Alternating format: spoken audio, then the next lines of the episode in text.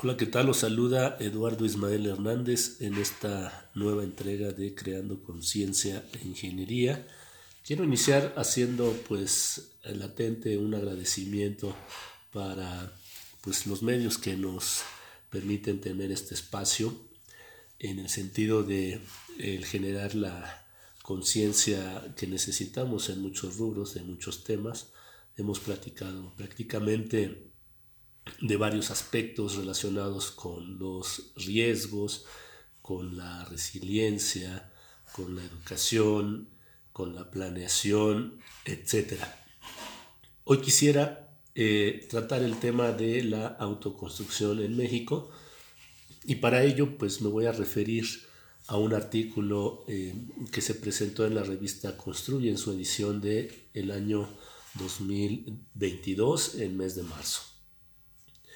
Y para ello, bueno, basta con comentar que la mayoría de la gente en México opta por este esquema de autoconstrucción, principalmente en los centros urbanos, pues casi 7 de cada 10 viviendas son autoproducidas, según los datos del Coneval en el año 2018.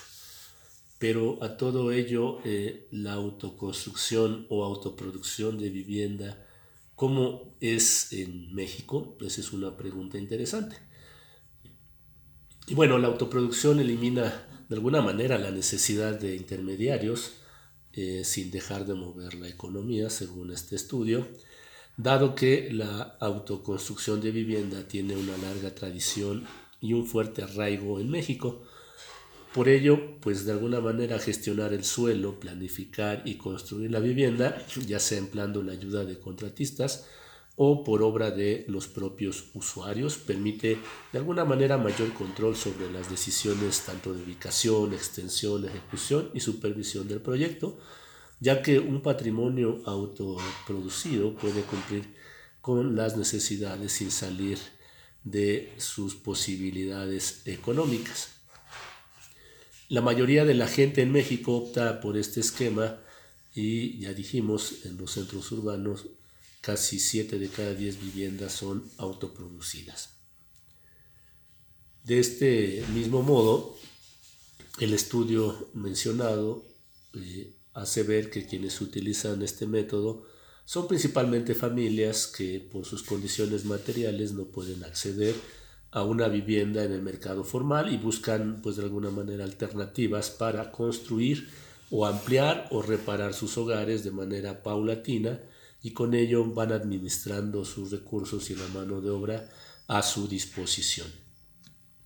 La autoproducción elimina la necesidad de intermediarios sin dejar de mover la economía, dado que las obras autoproducidas representan cerca de la mitad de los ingresos del sector y casi 3% del Producto Interno Bruto Nacional cada año, eh, según los datos del INEGI del año 2019.